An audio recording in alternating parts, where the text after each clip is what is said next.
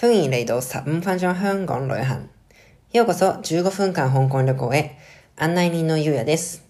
このポッドキャストでは、日本出身香港在住、オーストラリアの大学院生である案内人が、皆様を15分間日常からちょっと遠いところへご案内します。えーというわけで今日はですね、えー前回のちょっと続きの話ということで、まあ、前回あの結婚の話、特にまあその同性婚、同性の恋愛の話最後にして、それでちょっと話しきれなかった部分があったので、その話を最初にしてから、えーっと、香港のちょっと離島っていうか、僻地みたいなところにある部分のちょっと観光っていうか、案内みたいな話をしようかなと思っています。はい。では、まずね、その前回の続きの部分なんですけれども、まあ、その前回香港の結婚の話をして、最後のところで、あの、最近その同性恋愛、その、まあ、ゲイのカップルの話をして、その、そういう人たちの権利を認めるような、その、判決みたいなのが裁判で出たっていう話を、あの、したんですけれども、実はその僕がまあ5年ぐらい前に香港に来た時の印象としては、香港ってあんまりそのなんか同性愛の話とか、えーに対してみんなそんなにオープンじゃないのかなっていう社会的にっていう印象を実は日本にいた時と比べてなんですけど、持ってたんですよ。日本よりもクローズなのかなって。あんまみんなそういう話しないっていうか、なんかちょっと避けてるような気もするし、まあ、もっと言うとその、テレビドラマとかでも比較的その変な役みたいな扱いで同性愛の人が出てくるみたいなことが多かったっていう印象があったんですね。ただそれがちょっと僕の中でちょっと変わったのかなって変わってきてるのかなって思ったのが、あの、2、3年前だったと思うんですけれども、あの、日本であの、おっさんずラブっていうドラマあるじゃないですか。来年でしたっけ？あの、新しいシリーズも出るみたいですけれども、あの、田中圭さんとか吉田鋼太郎さんとかがその主演されてたドラマですけど、それの実は香港のリメイク版っていうのが、あの、あるんですね。その、まあ、内容っていうかそのコンセプトは似てるんだけれども、あの、香港で撮影されて、俳優とかも香港の人がやっていて。で、ちょっと面白い、香港っぽいなって思うのが、その登場人物のセッティングは不動産屋さんで働いているっていう、さすが家の話。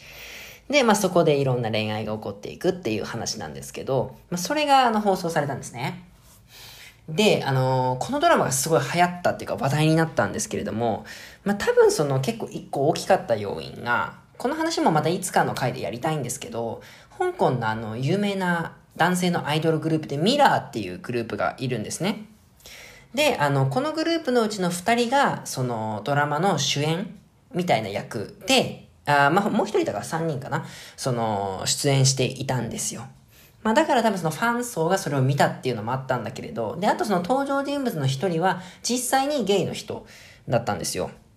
で、まあその辺とかもいろいろあって、そのなんだろう、このドラマすごい好評で、なんか変な話とかじゃなくて、本当にその恋愛ものとして、その本当に人気になって、結構その、もちろん全員とは言わないですけれども、少なくとも一定の香港の層からはすごい支持をされて、なんかうまく定着した。で、みんなが話題にもするから、やっぱドラマの話だから。そういうのもあって、そのなんか同性愛の話っていうか、そういうなんかトピック自体としても、うん、出やすくなったっていうとちょっと違うかもしれないんですけども、なんかすごくふふすっと、まあ、香港の社会ではこういう風に受け入れられるんだっていうのも、なんか少なくとも僕にとっては思わされたことがあったんですよね。で、まあ、それから、前回話したように、あの、法の裁判とかでも結構、その同性のカップルに、まあ、いいような判決が出るようなことっていうのもあったので、結構僕のその主観ではありますけれども、その、同性の恋愛であるとか結婚っていうことに関して、社会の世論みたいなレベルでも、結構その、プラスの方に向きつつあるのかなっていう印象を僕はまあ持っているんですよね。まあその話がちょっと今回ね、あの前回できなかった分最初に、あの、したかったので、あの、話させていただいたんですけれども、はい。ここからね、まあ今日のテーマの話に移っていこうと思うんですけど、実はこのドラマね、あの、有名なドラマって結構その撮影地が聖地巡礼の対象になるっていうか、ファンの人とかがそこにいて写真撮るとかあるじゃないですか。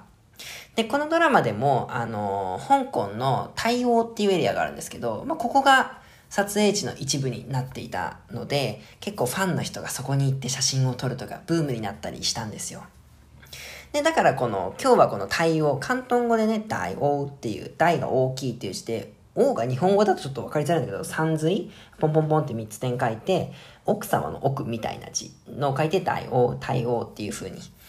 読むんですけれども、あのー、せっかくだからここの話をして、香港のちょっと観光の話ね、まあ15分間香港旅行なので、そういう話を今日はしようかなと、えっ、と、思っているんですよ。で、この対応ってエリアが、まあどういうエリアでどんな魅力があるかっていうのをちょっとお話しすると、場所で言うと、まあ、香港の地図をちょっと思い描く。まあ、Google マップとかね、出してくれてもいいんですけれども、香港の言ってみれば左下ですね。一番左下の方にあるのがこのエリアで、香港のあの空港って、今その一番地図でいう一番左側にある人工島が、まあ今香港の空港になってるんですよ。で、この隣に、香港の空港のね、隣に大きい島が1個あるんですけど、これランタウ島って言うんですけれども、まあ、この辺りと、あとは香港の周りにチリジある離島をまとめて離島区って、まあ、もしくは離島エリアって香港では呼ぶんですね。まあ、あの、香港メインのエリアは3つ、その空論って言われるところ、香港島って言われるところ、あとはまあ、どっちかというと観光よりは人が住んでいるニューテリトリーっていうエリアがあるんですけど、まあ、正確には、その、今僕が言った離島っていうのも出して、まあ、4つのエリアから構成されているみたいな感じなんですけど、僕が今住んでるところ、そして、まあ、この、今日今紹介している太陽っていうところは、この離島区っていうところに属するところなんですね。まあ、名前からしても離島っぽい、海近そうだなって思うと思うんですけど、ここはこのランタウ島ってところの一番左下にあるので、まあ、要は海沿いなわけですよ。それで、あの、何が有名かっていうと、一番有名なのが、あの、水上居民が住んでいる、今も住んでいるエリアなんですね。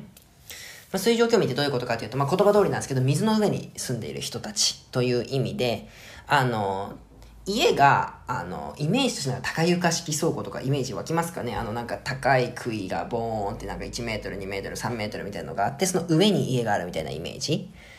その杭自体は、その有名な対応のエリアで言うと、海っていうよりまあ川、まあ川っていうか海に流れ込む川が1本あるんですけど、その左右にそういう長い杭がボンボンボンボンボンボンって並んで、その上に、上にっていうかまあそこから道の方、陸の方に出るように家が建っているみたいな感じの構造になっているエリアがあるんですよ。で今みたいに本当にここに今も人が住んでいて、ただまあ一部は、あの、やっぱ観光地にも今なっているので、観光向けに例えばそのなんだ、川の上っていうか水上興味のこの家で景色を望みながらお茶とかビールが飲めるカフェバーみたいなのになってるとか、もしくはちょっと観光の、まあレストランになってるとか、まあそういうエリアもあるんですけれども、この川のところは、そのあの観光船みたいなのも走っているから、まあ40ドルぐらいかな ?800 円ぐらいとか700円とか払うと、船に乗ってその下のところをふーって通って、そのエリアを観光することとかもできるエリアなんですよ。この景色がね、結構あのまあ、少なくとも僕はあんまり他のところでは見たことがないし、結構面白い、あの、エリアだと思うんですよね。で、その観光で見るものとか、まあそういう文化的な部分っていうのだけじゃなくって、食べ物も結構特色があって、香港って僕のイメージでは、あの、なんだろう、海鮮か肉かで言うと、どっちかっていうと海鮮の方が食べるイメージのある街なんですね。ごちそうとかでも、例えばそのロブスターとか、アワビとか、もしくはロンダムっていう魚がまあある、いるんですけど、まあそういう魚を出すとか、そういう結構海鮮系メインで攻めてくるイメージがあるごちそうとかでも街なんですけど、やっぱ海沿いのエリアだけあって、その海産物とかもいろんなのが売ってるんですよ。まあ、観光で行くと、例えばその、なんていうんですかね、七輪に焼いた、あの、上で焼いた、あのね、干したなんかあの、シャコとか、あとは、ウォンファイル、まあ、現地の魚をなんかカラスミみたいな感じなんですけど、見た目は。あの、まあ、それも七輪で炙ってくれて、それを食べるみたいなのが、まあ、そこで買えたりして、すごい香ばしくて美味しい。でもちょっと長期滞在する人とか、その、キッチンがあるタイプのところに住む人であれば、そこにあるマーケットでそれをすごい買って帰ることとかも、まあ、できるんですよ。で、それ以外にも、あの香港って結構その、調味料系でも、まあ、XO ジャンとか、あれは香港発祥のものなんですけれども、えー、だとか、もしくはその海鮮系のソースっていうんですかね。あとはそのエビのペースト、東南アジアとかでもよくあると思うんだけれども、香港でもそういうのがあって、まあ現地でそのエリアで作ったそういうもの、調味料系とかのものがすごく売ってるお店とかもいっぱいある。まあ物によっては高いけれどもそんなに高くない1000円単位ぐらいで買える。お土産とかにも全然できるものもいろいろある。しかもすごい現地っぽいというか、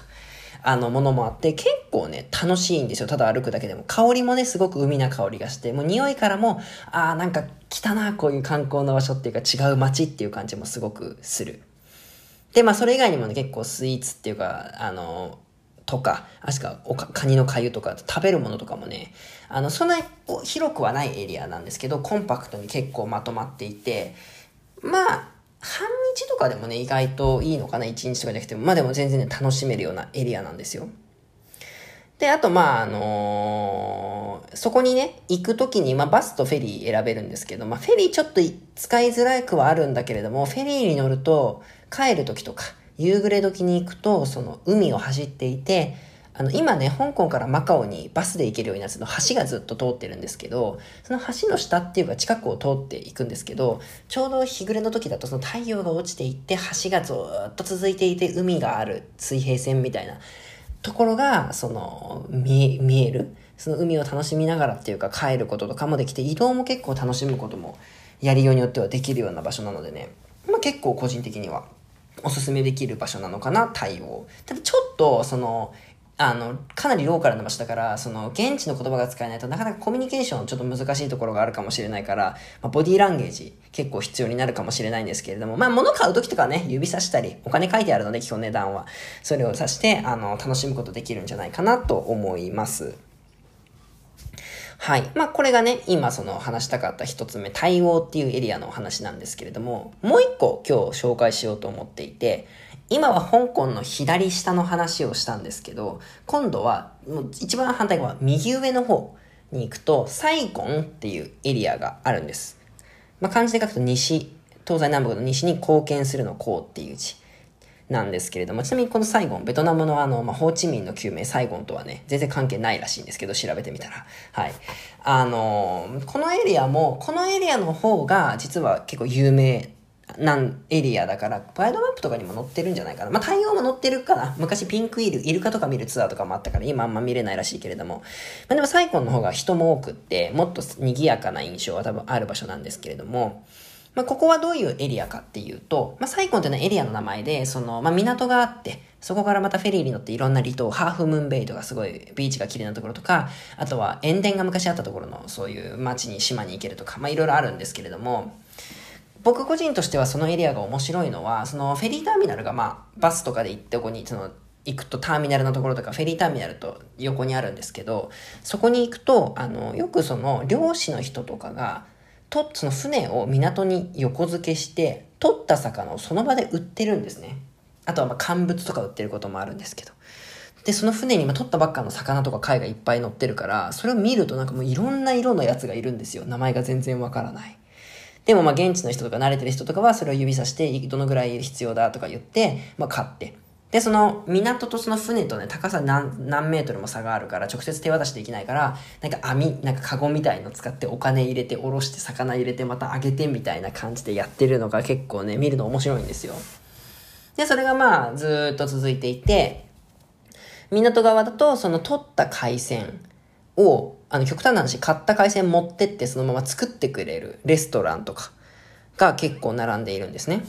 で、まあ、か、わざわざ自分で買わなくても、そこにもいけすがいっぱいあって、さっき言ったようなロブスターとか、アワビとか、まあ、いろんな海産があって、まあ、それを指名して食べることもできるし、レストランが出しているセットメニューとかで食べることもできるし、とにかくその香港の海鮮を結構その雰囲気も合わせて味わいたいみたいな人にぴったりな場所、あの、なんですよ、このサイコンってエリアが。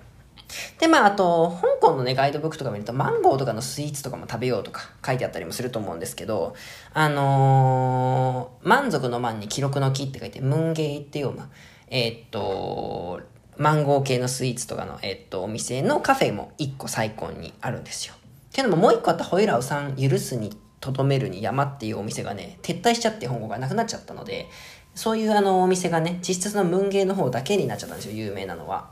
まあだからそういうのもあって、ある意味貴重なそういうものが食べられるお店っていうのも、ちょっと遠いんだけど港からは、まあ残ってはいる。っていうところで、あの、まああとね、対応より正直アクセスがいいので、比較的行きやすい場所でもあるんですよね。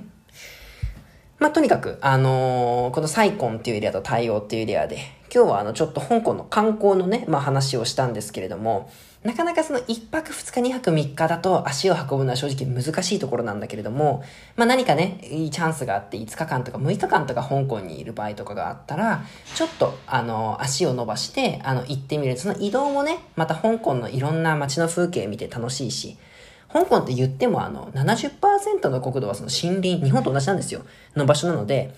摩天楼ばっかじゃなくて、自然も楽しんで香港を味わいたいって人におすすめできるんじゃないかなっていうエリアの話を今日はさせていただきました。